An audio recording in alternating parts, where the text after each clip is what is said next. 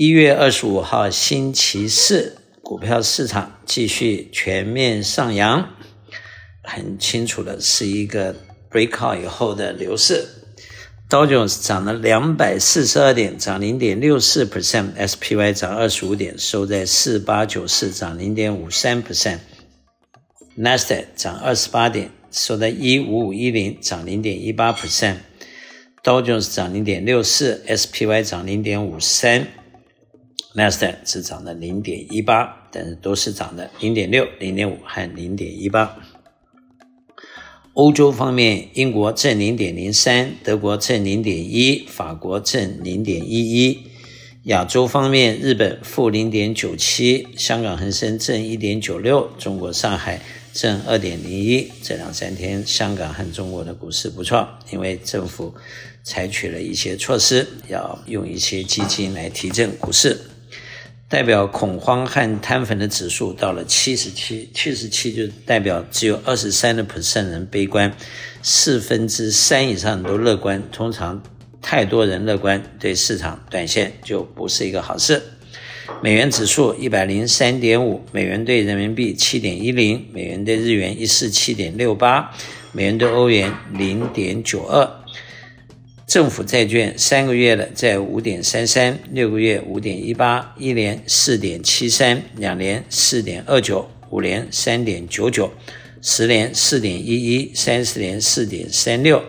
一年和五年的四点七和四点一之间有零点六 percent 的一个 gap，仍然是倒挂，所以经济的 outlook 是 decline，是往下走的。不过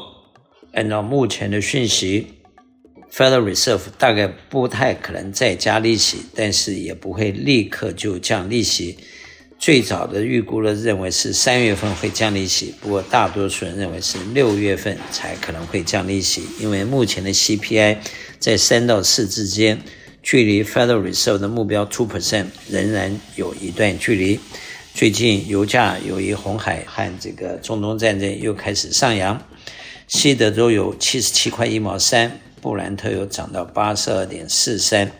，Natural Gas 两块五毛八，黄金两千零一十九块，小麦六百一十二块，铜三百八十六块。市场几个明显的大趋势，第一个就是 SPY 突破四千八百点以后是向上的，是一个 breakout。第二个，利息已经经历了高点。虽然短期利率还没有下降啊，就是所谓的 Federal Fund Rate，就隔夜拆款利率还在五点三七五，但是长期利率已经从两三个月前的五点一个 percent 降到了目前的四点一，它已经悄悄的降了四个 quarter。市场本身已经做了调整，但是 Federal Reserve 由于担心通货膨胀，还没有采取动作。但是市场是敏感的，那市场下降最明显的就是一个事实啊，就是供需方面来看，对十年的债券已经下降了四个 quarter。那么第三个趋势就是美国的经济，上个季度 GDP 大约有三个 percent 的 growth，这算对开发中国来讲是很不错的。中国今年可能有一个五点二 percent，美国是 three percent。那但是呢，今年一般按照世界银行和 MF 的估计，今年全世界的经济都会比去年要稍微差一些，也就是成长的速度又会慢一些。其中欧洲尤其是不太好的，呃，中国也是正在谷底翻身之中，而美国正在探讨会不会软着陆和硬着陆。换句话说，美国对未来的判断是向下走的，啊，只是说向下走的幅度是多大。不太确定，投资人在目前在做资产配置上面，还是要以安全性为主要的考量，然后再加上流通性。